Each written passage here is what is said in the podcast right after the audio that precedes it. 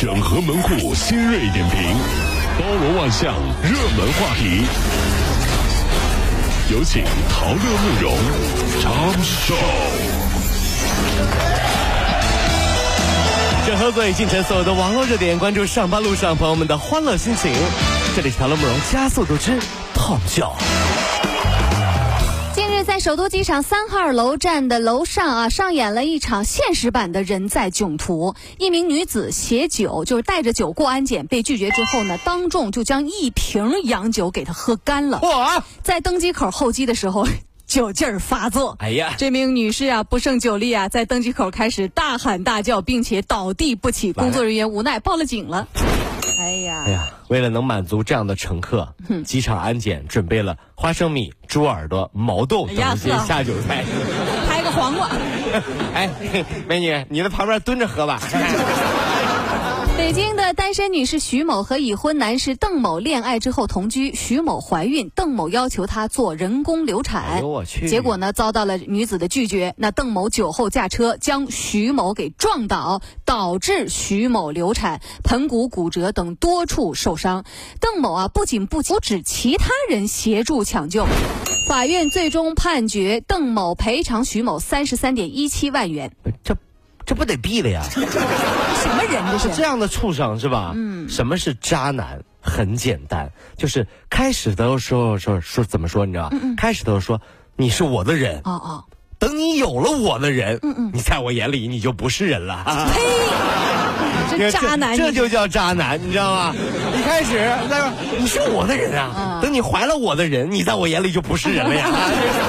是我的累赘了呀，真是！哎呦，这种人真是服了，真是哈。中国高校富行榜出炉，清华年收入一百二十三亿居首位。进入八月，各大部署的这个高校啊，就陆续公布了二零一四年度的决算情况。七十六所呃部署高校当中，清华、浙大、北大和上海交大四所年度决算呢过百亿的大学位居前列。清华呢以决算一百七十五点六亿元，呃年收入一百二。二十三点六亿元稳居第一位，高校收入来源啊，主要是财政拨款和事业收入。其实学校赚多少真的不重要，重要的是毕业后学生能赚多少，对不对？所以从这一点来说呢，服务意识好的也就只有蓝翔技校了啊！你知道为啥？因为找工作到蓝翔，还还还蓝翔。呃，安徽人老刘和妻子啊，结婚已经有二十二年了。可随着他们事业上升，经常啊，这个老刘就开始早出晚归，有时甚至凌晨才回家。为此，妻子就制定了一条家规：家规啊呀，十一点前必须回家，否则不给你开门。而且还真就执行了。哎呀，我天！忍无可忍的老刘这就呃这个起诉离婚。他说啊，我愿意净身出户。你家有家规吗？呃，听完了之后呢，这个我觉得这老婆不是太冷静啊。很简单，家规是这样：十一点前老公必须回家，否则不给开门，是吧？嗯，老公要是不回家怎么办呢？你就跟老公发条微信：十一点前你不回家哈，我就给隔壁老王开门。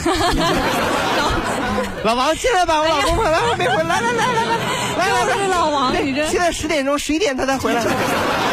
记得我以前听过有一个办法啊，就我在节目里也说过哈，就是老公回家晚了，就直接微信转账，一点回来一千块，两点回来两千块，以此类推，不给不开门啊。结果我一个女性朋友真的这么做了，嗯嗯，结果她老公啊，后来在宾馆啊开了间长包房。你看看，你这损招，你说？因为她老公说还是这样比较划算啊，这是。昨天，二零一五年雨果奖在美国西雅图揭晓，中国科幻作家刘慈欣的长篇科幻小说《三体》不负众望，获得了最佳长篇小说奖。真不错，华人之光哈！这是中文作品和中国作家第一次在国际科幻作品大奖当中获得奖项。雨果奖堪称科幻艺术界的诺贝尔奖，的大奖。呃，看过《三体》的朋友可能会明白下面这句话的含义啊，那就是文艺女青年恐怖起来真的会毁了你的全世界，你知道吗？哎，《三体》你看了吗？没有啊。啊。不过搬家的时候我还是会打电话给他们的。啊，你是那是三 T 啊，那是三 T，人家是三体。三体啊。哎呀，你说。整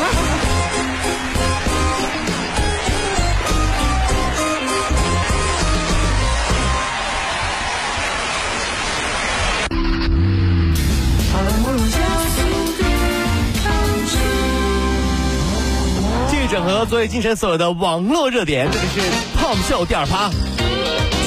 股市持续震荡，厦门一名男子耗资百万元定制了一尊世界上最大的牛鸭熊的雕塑。牛鸭熊雕，这尊雕塑啊，长六点一米，高三点四米，宽二点九米，重达三吨多。这个制作者呢，希望借此雕塑象征着牛市永远强劲，熊市无法抬头。哎呀，这这是给你这不太现实嘛，对不对？法海是吧？拿那个。是吧？金山寺，你这这都压不住白白素贞的是吧？你还想这样子？其实这跟电视台暑假放什么片片子是有关系的啊。今年很多台都不放《西游记》了，所以股市就不好了。哎，为什么呢？因为《西游记》里有牛魔王呀。哎。结果现在总是放《熊出没》，你说这个咋整？一个价值五千元人民币的日本小学生书包，近日在网上受到了追捧。哦，是啊，不少赴日本旅游的将目标由马桶盖转向了书包。不过呢，有家长和教师都说，呃，教师都说了啊，这书包啊自重就不轻，容量也不够大。那里面有自制钢板，地震来的时候可以护头。拿书包啊，这个拿书放书非常不方便。你怎么看？你看没？他你之前都疯狂抢购马桶盖哎，现在又抢购书包，你这是对知识的一种侮辱啊！